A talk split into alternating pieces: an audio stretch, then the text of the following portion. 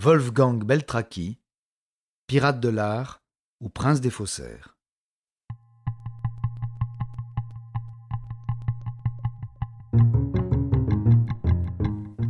Interprétation Patrick Blandin.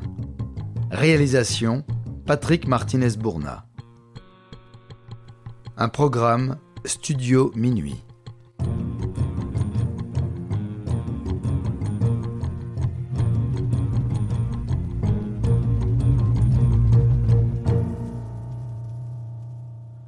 De tous les faussaires de l'histoire, il en est un, contemporain, dont le monde de l'art se souviendra longtemps.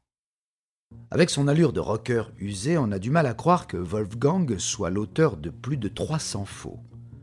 Il dit avoir imité une centaine de peintres différents, parmi lesquels les cubistes Georges Valmier et Fernand Léger, l'expressionniste Johannes Molzahn, l'allemand Max Ernst, les français Georges Braque, Raoul Dufy ou André Derain. Comment en est-il arrivé à un butin estimé à plus de 19 millions d'euros? En février 1951, dans un village de la province de Westphalie-Lippe en Allemagne, Höxter, naît Wolfgang Fischer. Son père, chef de famille nombreuse et restaurateur d'œuvres dans les églises, l'initie très vite à la peinture. Le caractère volcanique de la préadolescence aidant, un défi est lancé au jeune Wolfgang, reproduire un tableau de Picasso, mère et enfant. Il le relèvera, haut la main. Plus intéressé par les pinceaux que par les études, il quitte le lycée avant le bac et s'inscrit sans conviction dans une école d'art à Aix-la-Chapelle. Il n'y reste que peu de temps, jugeant que leur enseignement ne lui apporte rien. Il dit même avoir été accusé de tricherie par l'un de ses professeurs, trouvant son travail trop bon pour être le sien. Des années d'errance en baroudeur solitaire au guidon de sa Harley l'ont traîné aux Pays-Bas, sur la péniche d'un groupe hippie. Il y a partagé joints, acides et femmes avec des soldats revenus du Vietnam de passage à la base de l'OTAN toute proche. Pour garder un lien avec son art, il produit quelques toiles qu'il vend en fonction de ses besoins d'argent. Un jour de 1978, il parvient à exposer à Munich. Les tableaux portent encore son nom. Sa vie aurait pu s'écouler ainsi, dans l'anonymat, la pauvreté et la drogue. Mais c'était sans compter le sens de l'observation hyper développé de Wolfgang. Petit marchand d'art, il remarque qu'aux Pays-Bas, les œuvres sur lesquelles figurent des patineurs sur glace partent plus vite et plus cher que les autres. Il décide alors d'ajouter les personnages sur les toiles qu'il achète et les revend à prix d'or. Fort de son succès, il commence à acquérir de vieux cadres pour y peindre des patineurs et les revendre comme œuvre originale de maîtres du XVIIIe siècle. Quelques années plus tard, il délaisse le siècle des Lumières et glisse vers les ténèbres en perfectionnant sa technique avec les peintres du XXe. Pas réellement par goût, mais par stratégie. Les pigments composant les peintures et les cadres sont plus faciles à se procurer. Il explique dans une interview accordée au journal Vanity Fair qu'il peignait parfois dix toiles en un mois, mais pouvait rester plusieurs autres en vivant de ses ventes. Il se qualifie lui-même de freak, personnage étrange, asocial, hippie. Sa vie prend un nouveau tournant lorsqu'il décide de parcourir le monde en tant que scénariste et monteur d'un documentaire sur les pirates.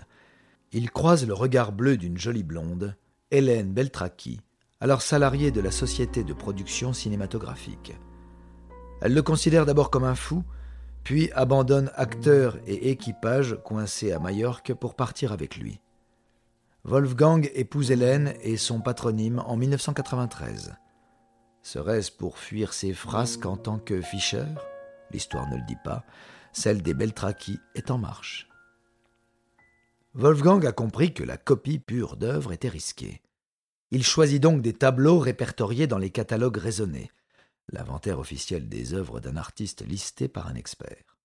Pas n'importe lesquels, ceux dont on ne connaît que le titre, dont l'image s'est perdue avec le temps et qu'il va pouvoir créer de toutes pièces. Il étudie minutieusement les œuvres existantes, il parcourt l'histoire, les lieux, la vie de l'artiste, et telle une coquille vide, il se laisse pénétrer par l'âme du peintre disparu jusqu'à être capable de peindre de la main gauche, si ce dernier est gaucher, de sentir ce qu'il ressentait. Il ne peint pas à la manière de, mais en tant que. Le scénario mis en place par les pirates de l'art est aussi simple qu'efficace. Le grand-père maternel d'Hélène, Werner Jägers, est un riche industriel récemment décédé. En 1933, il fréquentait le juif allemand Alfred Flechtheim, qui s'était exilé à Paris quelques mois après l'arrivée au pouvoir d'Adolf Hitler. Juste avant que les nazis ne s'emparent de ses galeries à Düsseldorf et à Berlin, il a vendu à Jägers le contenu d'une cachette. Les œuvres ont été entreposées à l'abri des pillages dans sa maison de campagne près de Cologne, puis restées dans la famille. Pour étayer ses propos, Hélène va jusqu'à acheter un appareil photo de 1920, des accessoires et mobilier d'époque, se coiffer et se vêtir comme sa grand-mère Joséphine, afin de produire des clichés la mettant en scène devant les dites toiles. Ce grand-père, elle ne l'aura rencontré qu'une fois. Il avait alors 80 ans. Les seuls éléments véridiques de cette histoire sont les noms des personnages. De nombreuses incohérences auraient pu déjouer ce scénario, comme la différence d'âge entre les deux hommes ou le fait que l'un soit nazi et l'autre juif. Mais l'assurance d'Hélène et les manières professionnelles de leur complice, le comte Otto, surnommé ainsi par son entourage en raison de son teint pâle et de sa garde-robe noire lui donnant des allures de Dracula, ont fait taire tous les doutes, même ceux des experts réputés, dont Werner Spies, ancien directeur du musée d'art moderne du Centre Pompidou à Paris, qui a authentifié sept faux de Max Ernst peints par Wolfgang et vendus à prix d'or. L'un d'eux, La forêt, est qualifié par Dorothea Tanning, la femme d'Ernst, de plus beau tableau que Max ait jamais peint. Il sera vendu pour la modique somme de 1,8 million d'euros à la société Salomon Trading, qui l'a revendu à Daniel Philippaki, ancien patron de Paris Match, pour 5,5 millions d'euros en 2006. Un autre faux, de l'expressionniste allemand Johannes Moltzahn cette fois, a été cédé à sa veuve. Une première erreur a pourtant failli mettre fin au duo en 1995. Trois œuvres de Moltzahn, peintes par Beltraki, sont reconnues comme usurpées. L'une d'entre elles contient un pigment inventé en 1957 alors que le tableau date prétendument des années 1920. Malgré les soupçons, Wolfgang, ayant quitté l'Allemagne avec son épouse avant le début de l'enquête, ne sera pas inquiété. Cependant, une deuxième erreur est faite à la même époque. Afin de renforcer la crédibilité des œuvres lors de leur vente, les Beltraki décident de coller au dos des toiles de la collection Flechtheim des étiquettes tachées avec du thé et du café pour imiter la patine du temps réalisées à partir de linogravures et de tampons en caoutchouc. Elle représente une caricature de Flechtheim. C'est précisément cette caricature qui attire l'œil de l'expert Ralph Jentsch en 2008. Il explique que Flechtheim était un homme de goût. Il n'aurait pas permis un portrait de lui aussi absurde. C'est la troisième erreur qui fera tomber les cartes du château Beltraki. Pour peindre un faux Campen donc, tableau rouge avec chevaux, Grisé par sa réussite, piégé par son indolence et sa désinvolture, Wolfgang a acheté un tube blanc de zinc vieilli plutôt que de le fabriquer lui-même comme souvent. Il contenait 2% de blanc de titane, pigment élaboré après 1914.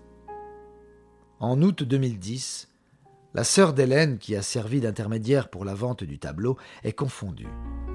La famille de Werner Jägers est entendue, confirme qu'il n'a jamais rencontré Alfred Flechtheim et que la collection n'existe pas. Un faux Fernand Léger est découvert dans un musée proche de Düsseldorf. Une perquisition est prévue au domicile des Beltraki, mais n'aura jamais lieu pour cause de vacances de la justice française. Fin août, le vent souffle plus fort. Des écoutes confondent Wolfgang demandant à son fils de détruire les ordinateurs contenant les preuves du trafic. Le soir du 27 août, coup de tonnerre. Le couple est arrêté dans sa maison de Fribourg en Brisgau, en présence de leurs enfants.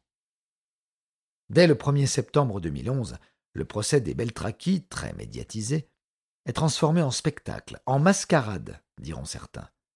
Seules quatorze toiles seront retenues par le juge, coincées par les effets de la prescription.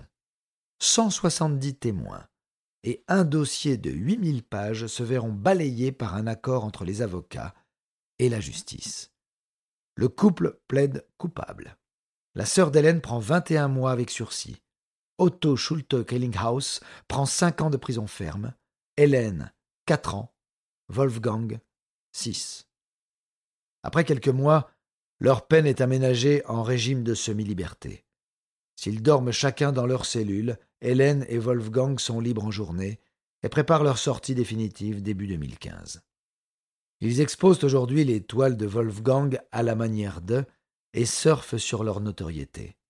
Plusieurs livres parus, un documentaire en quinze épisodes, Beltraki, die Kunst der Fälschung, l'art de la contrefaçon, œuvre du scénariste-réalisateur allemand Arne Birkenstock, qui se trouve être le fils de l'avocat des Beltraki.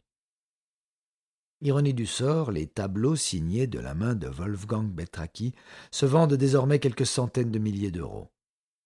Seule une question perdure, à laquelle le couple lui-même ne pourrait peut-être pas répondre. 300 œuvres ont été peintes. 70 ont été identifiées.